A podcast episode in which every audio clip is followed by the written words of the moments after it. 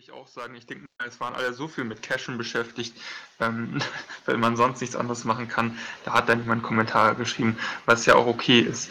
Ähm, dafür feiern wir aber heute wirklich ein tolles Ereignis, oder nicht, Mika? Was ist denn heute? Ja, genau. Ich würde sagen, wollen wir ein Geburtstagsständchen singen? das können wir eigentlich machen. Wenn da die GEMA mitmacht. Happy Birthday to you. Happy birthday to you. Happy birthday.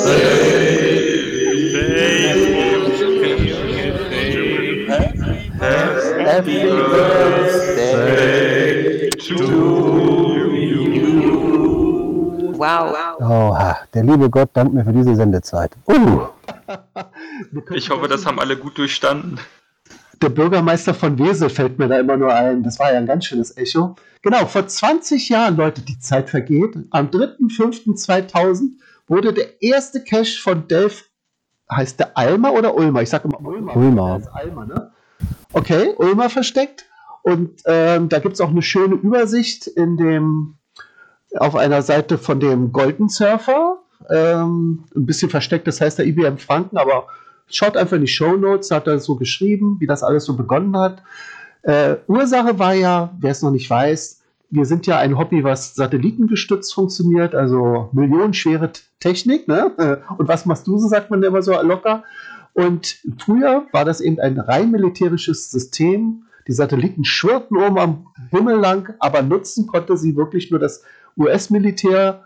Ähm, Natürlich, weil die wollten ja nicht, dass andere Staaten das mitnutzen und das eventuell für ihre, für ihre Armeen verwenden. Und deswegen war das verschlüsselt. Das heißt, nur die amerikanische Armee hatte eben ein, ein entschlüsseltes ähm, Signal, was sehr genau war. Und die normalen anderen und auch die Zivilbevölkerung sah nur äh, Abweichungen von ja, um die 100 Meter.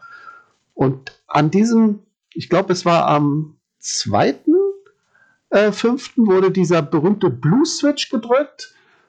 Präsident Clinton hatte das angekündigt. Das heißt, diese äh, künstliche Versch Verrauschung oder Verschleierung wurde abgeschaltet.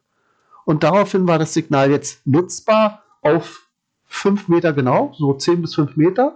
Und da kam Dave Unger auf die Idee, Leute, wie feiern wir das? Ich habe mir da was überlegt. Ich verstecke einfach mal was. Ihr könnt ja jetzt mit den super genauen Koordinaten versuchen, das zu finden. Und er hat in seinem ersten Cache schon so ungefähr die Regeln, wie das ganze Spiel abläuft, super beschrieben. Nämlich trag dich ins Logbuch ein, nimm etwas und leg wieder was zurück und ja, verstecke es wieder so, wie es war. Und da gibt es auch ein kleines Video dazu, was er alles damals reingepackt hatte. Nils, weißt du noch, was drin war? Ähm, ich weiß auf jeden CDs. Fall ein paar Sachen. Ja, genau, solche Software-CDs, was war denn noch drin? Es war auf jeden Fall noch Geld drin. Es war ja die allseits berühmte Dose, also Essen war drin, was man heute nicht eine mehr Bohnen, Eine Bohnensuppe war es. Genau, diese Dose, die war auf jeden Fall drin.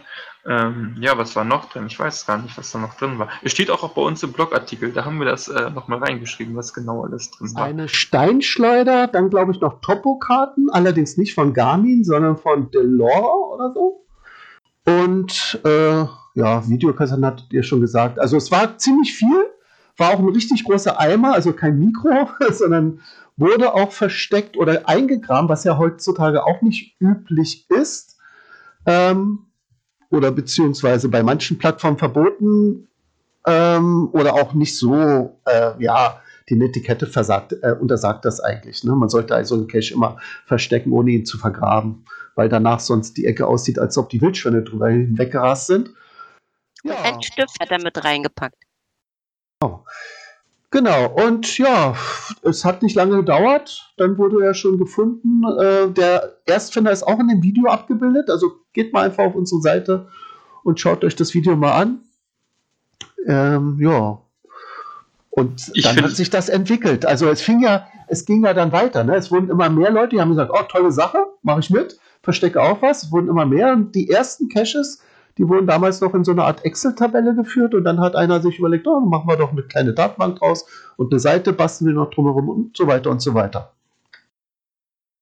Und ich finde das ja ganz spannend. Ähm, es gibt ja wenige Hobbys, die sagen können, ah, ich weiß genau den Geburtstag, wann das Hobby gestartet ist, von solchen Sachen, ähm, wie zum Beispiel Mountainbiking Biking oder Wandern. Wann war denn die erste Person, die da mal richtig gewandert hat, von der man das sagen kann? Da kann man ja keinen Geburtstag feiern, aber bei uns haben wir echt so ein spannendes Datum, genaues Datum, können sagen, ja, das ist das Datum, da können wir alle feiern. Und jetzt ist eben Geocaching 20 Jahre alt geworden. Und das finde ich schon eine ganz schön lange Zeit. Ähm, ja, weil ich finde es echt toll, dass es die 20 Jahre schon sind. Ja, und äh, wie sich das in den letzten zehn Jahren bei uns entwickelt hat, das hatten wir vor kurzem auch in einem Blogbeitrag eingefügt. Wer sich da mal für ein paar Zahlen nüchternerweise interessiert, der kann sich auch das mal bei uns auf dem Blog anschauen.